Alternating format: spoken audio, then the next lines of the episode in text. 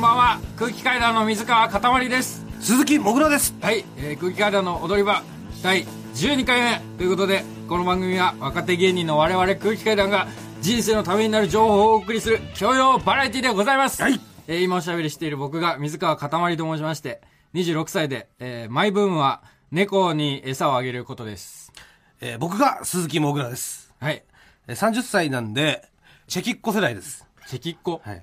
まあ、CXCO と書いてね、チェキッコと読むという何ことチェで。キッコってえチェキッコ知らないのわかんない大抜擢大と大抜擢そっか、だからそうなんだよ。だから最後のチェキッコ世代なんで すね。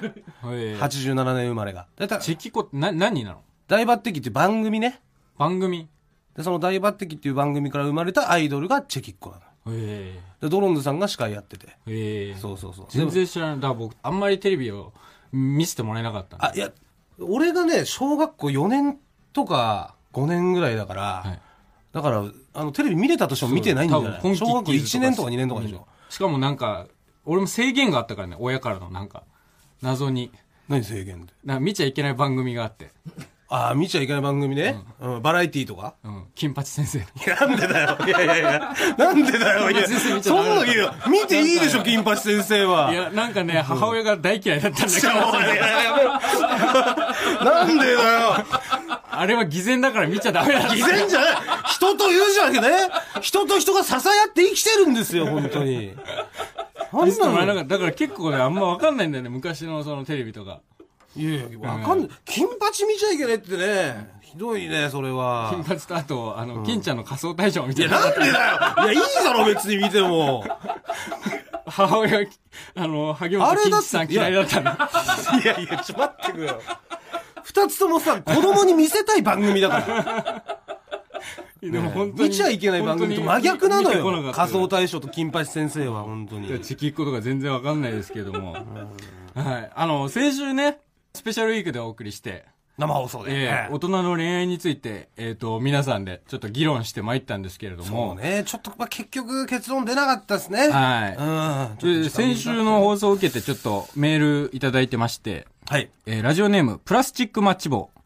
先週は生放送お疲れ様でした。ありがとうございます。あの夜は楽しかったはずなのになぜだかうなされま した。もぐらさん、結局大人の恋愛って何なんすかとりあえず自分もテラスハウスを見るところから始めてみたいと思います。 ありがとうございますけど。そうね。い常にや、結局だからね、やっぱちょっと、僕もまだ1週間しかまだあれから経ってないんで、えーまあまだ僕も勉強中でございます。はいまあテラスハウスもね、はいまあまだまだ多分続くし、もうそれと一緒に勉強してね、いただけたら、はいと思います。はい本当に。うん。大人の恋愛は難しい。難しいね。あのさ、今週さ、AKB の総選挙でさ、あはのい結婚するって言ってた子いる。あああ、いたね。れはどうなの須藤さんうん。もぐらからしたらどうなのリリポン。リリポン。リリポンって言うんですかリリポンっていう、愛称はリリポンさん。え須藤須藤リリリリカカさんさんね。ああ。いや、まあね、その、だから、む難しいけどね、俺はだからさ、AKB じゃなくて、その、チェキッ コを応援してた身だからね。うん。その AKB のことは本当にわからないから、うん。だから、まあ、ただ、二分じゃないもう。二分二割分。もう、真っ二つ。うん。で応援する人はいは、多分応援すると思うし、やっぱ自分が応援してた子だから、結婚して幸せになってほしいっはて。あはあはあ思うと思うし、まあ逆にやっぱね、うん、結婚したことによって寂しいというかね、まあちょっと苦しいなって落ち込んじゃう人もいると思うよね。それは応援して たかそりゃそうだろ。すげえ当たり前のこと。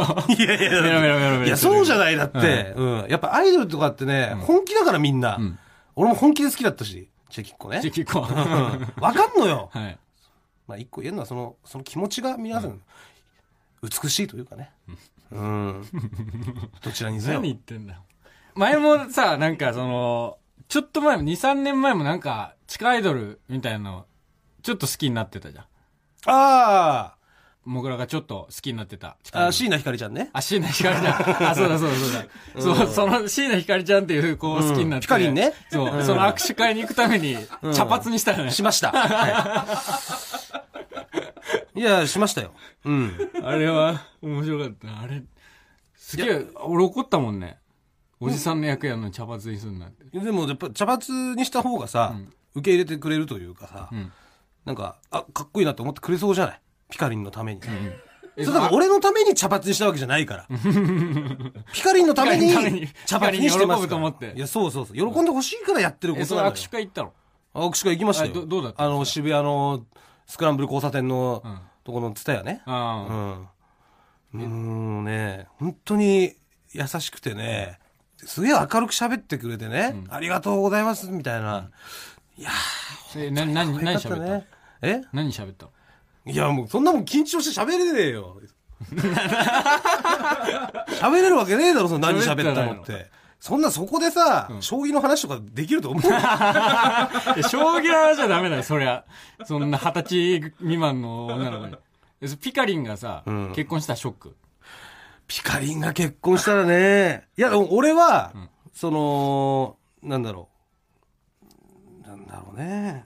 まあ応援、応援はできると思うよ。応援はできると思うけど、寂しさみたいなのはある、やっ ぱり。ショックというか。うん。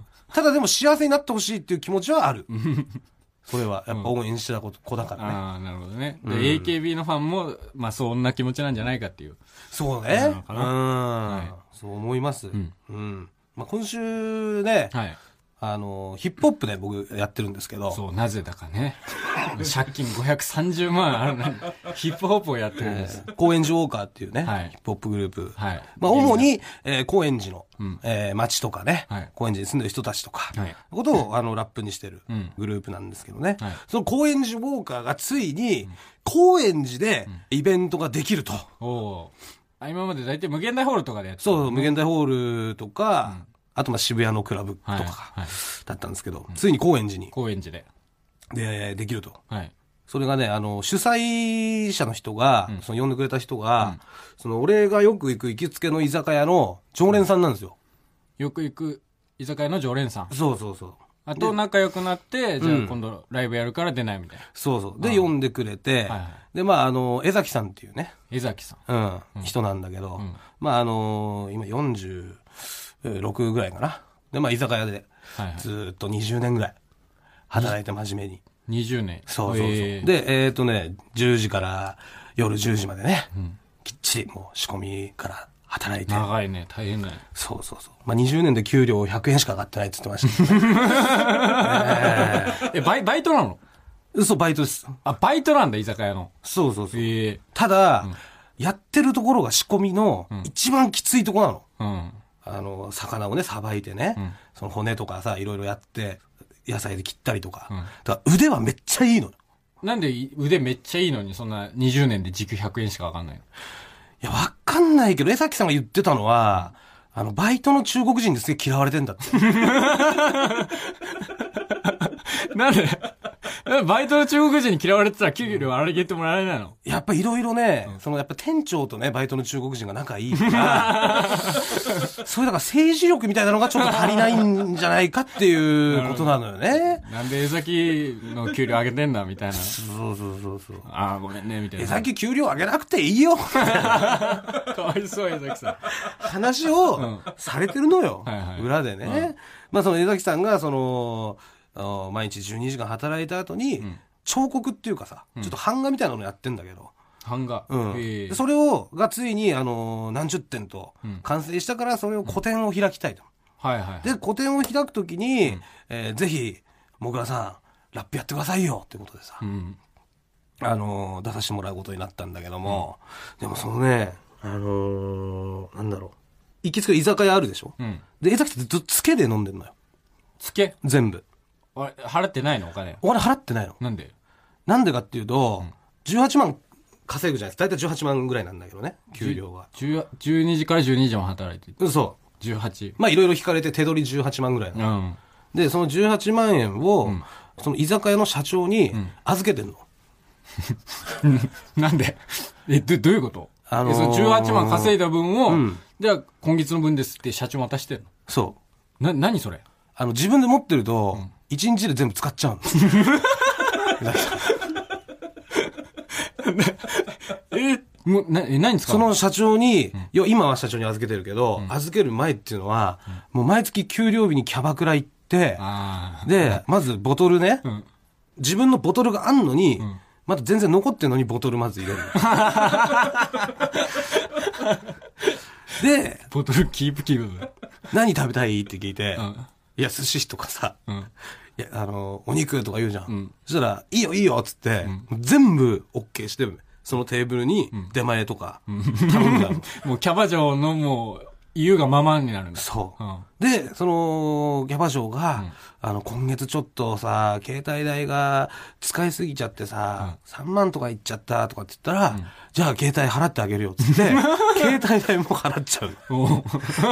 そんなんだから、もう江崎さんが行くキャバクラでは、もう有名になっちゃってて、江崎さんがもう来た瞬間に、みんなでもう、もう美味しいもの食べようみたいな、めちゃくちゃな金持ちだと思われてる。 そ居酒屋のバイトなのの、居に、酒屋のバイトなのに、金銭感覚バグってるから。月一で空いた時間にだけ来る、すげえ金持ちのお客さんだと思われてるから、それでもう社社長が、いや、だったらちょっとね、あの、うちで管理するから、使いたい時にね、言ってくれたら、そっから渡すからっていうもう制お小遣度をい取っ制て。度になったんだ。そうそうそう。一応あの、江崎さんあんまお風呂入んないの ね。あんまり。い一緒じゃん。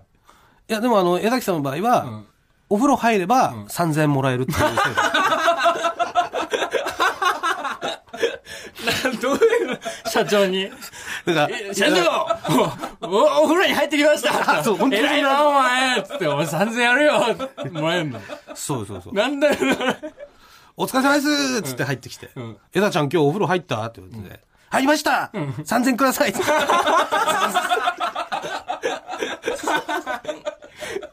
好きな子もいてさ、江崎さんね。好きな子いんそのうそうそう。で、その好きな子を、この前デート誘ったんだって。うんもがらさん聞いてくださいよ、つって。で、それで、あの、どこ行ったんですかって言ったら、あの、それがね、木村さんのライブ行ったんですよ、つって。木村さん。そうそうそう。え、木村さんって誰ですかって言ったら、木村カエラさんです。木村カエラさんのことね、 木村さんって言うんですよ。知り合いの木村さんじゃない江の崎さんすいません、ちょっと木村さんじゃわかんないですって。カエラさんの子だったら。カエラさんのことなんですね。で、僕、その子にプロポーズしようと思ってるんです、つって。いうやん。ー、かっこいいです。すそのご好いですきね。な子つってと、木村さんのライブに行くの。行ってね行くときにプロポーズ。いや、い行って、楽しかったっていう話をしてくれて、うんで、そ次のデートで、プロポーズしようと思ってるんですと。うん付き合ってんのいや、付き合ってないのよ。付き合ってないんだけど、まあでも気持ち、本当に真剣ですよっていう気持ちをとりあえず見せたいっていうので、真剣な気持ちすぎるだろ、プロポーズは。うん。で、プロポーズしようと思ってるんですと。うん。えどうやって江崎さんプロポーズするんですかつったら、あの、指輪をね、あげようと思って、つって。指輪あ、なるほど、つって。結構、ああの、スタンダードな感じですね、つったら、そうなんですよ、つって。でね、僕ね、あの、すごいクロムハーツ好きなんで、クロムハーツの指輪でプロポーズ して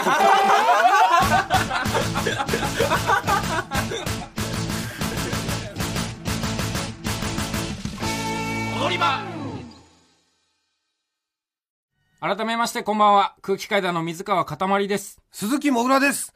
では、早速コーナー行きましょう。はい。サラリーマンじゃない人の声。えー私、もぐらがですね、えー街中のサラリーマンじゃない人に失敗から学んだ人生の教訓をインタビューするコーナーです。はい。なんと、あの、島尾真帆さんやね、TBS ラジオの三条編成部長もお気に召していただいているというコーナーです。本当にえまあね、教養バラエティーですから。本当にえー嘘なのやっぱ人生のためになるってことだよね。本当にこのコーナーが。うわ偉い人が聞くラジオだったのこ れ。偉くない人のためのラジオだと思う。違いますよ。もう偉い人から偉くない人まで。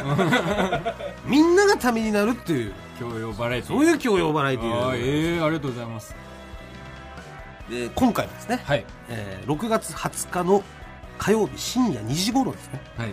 新宿歌舞伎町に行ってまいりました。歌舞伎町ホまあ私のホームですよね。ーム。ええ無料案内所で、歌舞伎町の無料案内所でバイトしてたからね。そうです。はい。まあ、大体チリとかね、うんまあおすすめのラーメン屋さんとかね、んえー歌舞伎町で時間を持て余した時は、私に聞いていただきました、ね、予算も言っていただいたらね、バッチリご案内させていただきます、一時期それ特技でやってたもんね。やってました特技ありますかってなった時に、予算言ってもらえれば歌舞伎町での遊び方教えます教えますやってますぐすぐ遊芸やってえるえよろししくお願いしますでは1人目いきましょうくはい大学さん54歳男性、元警備員の方ですね大学さん大学さんです これいつも思うんだけどこれ自分で名乗ってるのはいもうなんかこっちが勝手にイメージで なんかニックネームつけてるとかではないのいやそんなことないです本当に最初にあのお名前聞いた時に、えー大学だって言ってましたい滝志軍団だねや 違いますご自分で大学さんとおっしゃられてました、はいはいえー歌舞伎町をですね、はいえー一人で顔を真っ赤にしてね、千鳥足で歩いてた方ですそんな典型的な酔っ払いいんのではまずは大学さんの人生の教訓をお聞きくださいどうぞあの失敗から学んだうんこと人生の教訓を教え人て生の教育をはっきり言っときます、弱いやつは群れでやるカ スなるほどね深いカスはっきり言っときますと弱いやつは群れでやるどういうことだと思いますこれこれね分かったかもしれない当たるかもしれないな歌舞伎町でしょ歌舞伎一町人でしょ弱いやつは群れでやるでしょ群れでやこるれぼったくりだなるほこれぼったくりだぞぼったくりだ初正解かもしれないでは一体どんな失敗からこの教訓が生まれたのかまあその前にですね、ちょっとお酒入ってますんでね、ん急に話が飛ぶところもあります そちらはご了承ください、はいというわけで聞いてみましょうどうぞ先生今これやっちゃったなーっていう失敗談はいお聞きやっしちたんですゃっけどたって失敗ってのはやっぱり飲みすぎだろうなあのイライラしたやつで飲みどうこうしちゃって普段をよくあの抑制聞くやつがやっぱりどうするそのことは誰でも分かってると思うんだけど3号は4号なりゃブレーキ効かなくなるからなやっぱりねだけど多分人間の本音本音が出てると思うんだよ酒飲みに来た時にだから飲まないやつ大嫌いなの俺は嘘ばっかりついてるからそののあのグループで強気強気になってるやつだってのは男の中のカスなのよ強いやつは1匹で歩くの男じゃないわけよおちんちん下げとったら一人で歩けこらっつって僕なんかチャンピオンの中のチャンピオンだからチャンピオンチャンピオンの中のチャンピオンチャンただのチャンピオンじゃなくてチャンピオンの中のチャンピオンお酒入ってん喧嘩になっちゃったりしたこととかもあるんですか、まずないあいつある30ぐらいの時やられっぱなしいやーなるほどねー 深いうんなんつってるか分かんない本当に飛び飛びだから要は、んまあその飲みすぎちゃった勢いでね、ん一回喧嘩になっちゃってね、んやられちゃったことがあると、その大勢対その大学さん一人ええ、大学対大勢大勢ですねその時はねで立ち向かったの立ち向かったわけです、うんそうそうそうまあ大学さんはね、もうまあ飲まないやつはね、うん嫌いみたいなんですよはいはいはいどうしてかっていうと、やっぱ飲んでる人っていうのは本性が出ると、でも飲まない人っていうのは、常に嘘をついてるっていうのは言ってました、白羽の状態っていうのは、嘘しか言わねえんだと、飲んで話をしようよと、でそっから話を聞いていったら、俺は群れてる奴らが嫌いなんだよと、うん本当の強い男っていうのは一人でいるんだよと、うんで大学さんは、チャンピオンの中のチャンピオンだって ことですちでバキみたいなこと言ょうっじとゃん話飛んじゃいましたけどねバキだよ男の中の男とかじゃないんですよ、んチャンピオンチャのンピオン中の中ののチチャャンンピピオオンンただのチャンピオンじゃねえんだよチャンピオンの中のチャンピオンだよそうですよ。グラップラーだよそうグラップラー大学だよで、その大学さんなんですけど、まあね、まあ囲まれてね、ん囲まれたらそうやられちゃうじゃない。ん大人数でね、だからそういう弱いやつはね、群れでやっていくんだよ。春日と。いうことで怒ってましたよ。はいまあちなみに、大学さんがね、大きい声を出してね、インタビュー答えてくれてたんですけども、はいその時にその怖いお兄さんがね、近く通りまして、まあちょっと睨まれてね、あの、ビビってました。 ビビんのかえチャンピオンの中のチャンピオンじゃないのまあ、向こうも一人だったからね。一人でいるやつはもう、男だか もうチャンピオンら。対チャ群ンピオれンにだは、群れにはビビんないですよ 大学さん、群れにはビビら一人だっない。たらビビんの一人にはビビっちゃ う。あいつもチャンピオンかもしれない からね。もう一人だけじゃないからねチャンピオンそうです。あでは、続いて二人目いきましょあはい、う。まさしさん、はい70歳、男性の方です。 70歳男性はい。深夜2時の歌舞伎町だよねそうですよ。 70歳の男性がいたのいます、います。ええそういう街ですから。帰った方がいいと思うよ70歳の男性はえーコンビニの前に座ってね、遠くを見つめていた紳士風の男性。帰った方がいいと思うよ。外にいる。ちょっと悲しげな顔をしてましたんで、帰った方がいいよ。声をかけてみました。うん。でまずは、まさしさんの人生の教訓をお聞きください。どうぞでは、失敗から学んだ人生の教訓を教えてください。ガラケーよりスマの方スマホの方がいいですよねなるほどね深いガラケーよりスマホの方がいいですよね、はいっていうことなんですよ。どんな失敗だと思いますこれなんだろう、どんな失敗。ガラケーよりスマホの方がいいですよね。だから、あれか。まさしさんはガラケーを持ってるのか。多分。ガラケーを持ってるけど、その、ガラケーの性能に限界があって、その、やっぱスマホの方がいいですよねっていう風になってる。なんかその、なんか調べようと思っても、ちゃんと情報が出てこなかったりとか、目なるほど的地につけないみたいな。はいはいはい。ガラケーだと。性能の面でってことね。うん。では一体、どんな失敗からこの教訓が生まれたのか、聞いてみましょう。どうぞ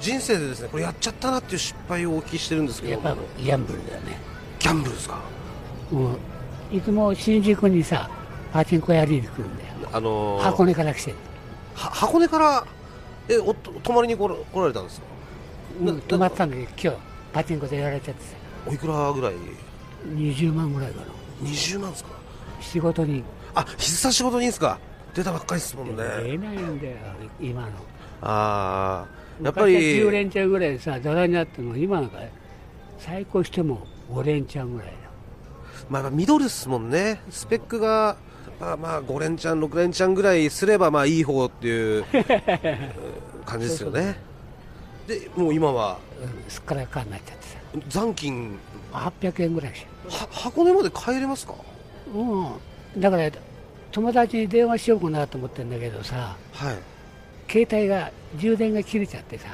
普通の普通のか携帯だから今どこもないんだよね充電するとこがだから明日 au に行って au なもんで au の会社行ってあ充電してもらおうかなと思ってあのガラケーですか使わそうれてそうるのそうはそうあなるほどね深い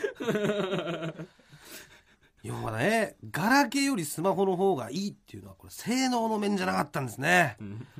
惜しい。充電器がどこでも売ってるからってことなんですよ失敗そこじゃないからね。その、箱根からギャンブルしに歌舞伎町に来て、帰れなくなってるっていうところだから。いや、それは別に失敗じゃないんです失敗だよ。70歳がそんな遠征しちゃダメだよ。やっぱスマホだったらね、コンビニで普通に買えんのになっていうのを教えてくれたんですいよ。やいやいや。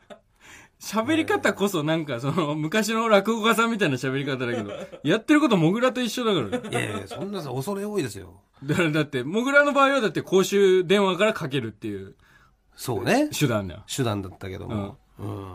まあ、まさしさんはね、やっぱ公衆電話だったら誰かわかんないしね。うん。だから、その、朝まで待ってね、英雄が開くまでね。ええ バイタリティありすぎだろ。箱根から歌舞伎町来て、朝まで、し始発待つって。やっぱね、歌舞伎町が一番出るって言ってましたからね。あの、箱根の近くはね、やっぱりあんまり出ないって言ってましたよ。じゃあもう歌舞伎町の近くに住んだらいいのに。でもやっぱ住むんだったらやっぱ箱根がね。遠すぎるだろ。あの、箱根から新宿まで出てるやつで来てんのかなあの、いいやつ。なんだっけロマンスカああ、ロマンスカーね。まあ、温泉が好きなんですよ、まさしさんは。住むんだったらやっぱ箱根だろう。ロマンスカーって勝負するんだったら新宿だよ。ロマンスカーって普通箱根に旅行に行くためのものだから。歌舞伎町でギャンブルするために乗る乗り物じゃないから。ロマンスカー。まあロマンス、ロマンがあるよね、だから。 違う。ロマンそっが。ちのロマンじゃないから。こっちねにロマンはないんだよ。箱根にあるんだよ。まあ、ちなみにね、まさしさんは、もう18の頃からパチンコをやり始めたと。 18。で、今までね、えー、1億円ぐらい使ってた。 52年ぐらい。 12年でえね。ー勝った時は、必ずデリヘルを呼ぶ っていう話。前にもいたよね、なんかどっかで。映像さんね。池ぶ池袋のね。うんなん、映像さんは、あのー、1億円じゃないですかうら。ん。 5000万です。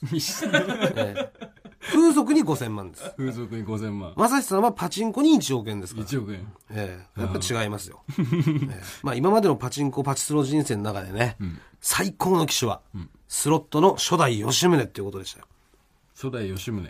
吉宗はね、すごかったね。あ、やったことあんのああ、もう、もうもちろんもちろん。うん。俺がパチンコやり始めた時に、ちょうど吉宗が、もう、亡くなるかってぐらいのところだったから、あうん、あと半年ぐらいで吉宗亡くなっちゃうなぐらいの。あ。うん。勝ったあ吉宗ではね、俺、トータルで俺負けてるかもしんない。あう。ん。全部負けてるだろ。 全部負けてるから530万なんだ。吉宗はもうね、本当5万円、いや、もっとかな、10万円突っ込んで、15万抜くみたいな、そういうスロット代だったから、ね、普通の台より額が大きいの。波が大きいのよ。うん。そうそう。へえその、飲むときはどんどんどんどんお金飲まれちゃうんだけども、一回出始めたら、もうとんでもなく出るっていう。もう将来モグラもこうなるよ。あーちょっとね、吉宗話したらやっぱ打ちたくなってきました ね。 今、本当にえー40年後のモグラの姿を見てるようだと。いやいや、でもそんなもう先輩ですから、もうそれ多いです よ。1億円使うってすごいよ。なかなかね。すごいな。うん、本当に好きじゃないと使えないですようね。ん。うん。でまあ一応ね、このインタビューが終わった後、スタッフさんにね、うん。ギャラは出ないのって聞いて ました。でスタッフさんもね、うん。じゃあもう普段出してないんですけど、ん500円でいいですかって、あの、まさしさんにね、言ったら、あの、いや、1000円だねって。ギャラ交渉してきたの。ちゃんとお支払いしました。 ちゃんと帰ってほしいな。まあ、800円しかなかったですからね、そ の時。片道で来るのもモグラと同じスタイルなんだよ。もう行った先で全部使って帰れないって。それはもうね、負けたままじゃ帰れないのよ。 ほんと最後の最後ね。えー俺も箱根っていいなって思ったね。うん。なんで将来。やっぱりね。将来箱根に住んでうん、通いたい。一本で新宿来れるし ね。うんで、勝ったらね、またその歌舞伎町で遊んでね、帰れるしね。最高ですよ。隠居には。遠距離は最高だと思いました。ありがとうございます。ということで、今回は以上ですけども、どうでしたか、本当に、未来のモグラの姿を見ましたね。未来モグラ。まあでも慣れたらいいよね。こういう人に ね。なんだよ、おかいいよ、もうこれ。もし70になってお前こんな生活してたら、もう俺の家に住ましてあげる。空気階段の踊り場。マイナビラフターナイト空気階段の踊り場、まもなくお別れのお時間です。はい。えーと、お別れのお時間になって言うのもあれなんですけど、名残惜しいね。うん声がおかしいよね、モグラ。あそうですかすごい鼻声だった。まあ実はね、風邪ひいちゃい まして。すいません。ちょっちゅう風邪ひくよね。いやもうね、やっぱ体のね、外側はやっぱ強いんですよ。寒さにね。まあ、太ってるからね。お肉があるんで。うんでも一旦中入ってこられるとね、普通の男と一緒になっちゃうから。上心的に。まあ確かにね、はい声の方はね、はい。まああの、お聞き苦しいところもありましたけどもね。はい。ええまああのそのオープニングで、はい。えー話させてもらった、はい江崎さんのね、江崎さん。個展ですよ。はい。それが、あのー6月24日の、えー18時から。 6月24日ということは、明けて、今日ですかそうです。の18時からね、はい。高円寺フェイスというところでやりますんで、はいまあ、江崎さん見たい方とかね、はい。ええ、うん。江崎さんってどんな見た目なのー江崎さんは、えっ、と、白髪のパンチパーマで、 パンチ言ってんだ。えー昔の、えービートたけしさんが、めちゃめちゃイケメンなのよ。あめちゃくちゃイケメンです、あ。顔は。はい。2ビートぐらいの時のたけしさん。そうですえなんで、ぜひ見に来ていただきたいんだけども、はいたただちょっと、まあ、多分開催されると思うんだけど、一応一応予定なのよ。よよ予定っていうかまだ予定なのいや、この前飲みに行った時に、江崎さんが署名を集めてて、ー、署名。で、ちょっともう、もぐらさん署名してもらっていいですかお願いしますって言われて、ん何の署名ですかって聞いたら、その江崎さんが、あの、約束をね、破って、風呂に入らなかったん だって。2日間。え社長と約束してたのに。そう。やっぱりね、その古典に来てもらうお客様に、うん臭いとかさ、うんね、そういうふうにお、まあ不快な思いをさせちゃダメだよねさせるのはダメじゃない。うんってことで、その、風呂にちゃんと入るっていう約束で、あの、個展を社長がバックアップしてたんだけど、はいそれを破ったから。えー署名を、一応あの、集めてたんです。で、署名が集まらないと、開催されません。え、ねそれは、その署名っていうのは何江崎さんが風呂に入らなかったことを許してやってくださいの署名そうです。 で、僕は、んあの、江崎さんが、本当、もがさんすいませんでしたってん言ってくれたんで、署名しました。 僕らも入んないしね。そうです。それは入んない時もありますしね。ねなんで、まあ、開催はされると思います。はい予定ですけども、5月24日から6時から、はいぜひ高円寺フェイス来てください。はい。はいぜひぜひ、行ってみてください。江お願いし崎ますさんの様子を確認して、僕にもちょっと、その様子とかはね、もし見た方とか、メールとかでいただけたら嬉しいですね。なんか楽しんでくれてね。はいまあ、あの、いろんなアーティストさん来ますんで、僕らだけじゃないので。あーはい。いろいろはい楽しんで。よろしくお願いしますえっと、メールのアドレス、僕らすべての宛先は、あはい、えー全部小文字で踊り場 atmarktbs.co.jp 踊り場 atmarktbs.co.jp 踊り場のりは RI ですはい。ここまでのお相手は、空気階段の水川かたまりと、鈴木もぐらでしたさようならにににんにんドン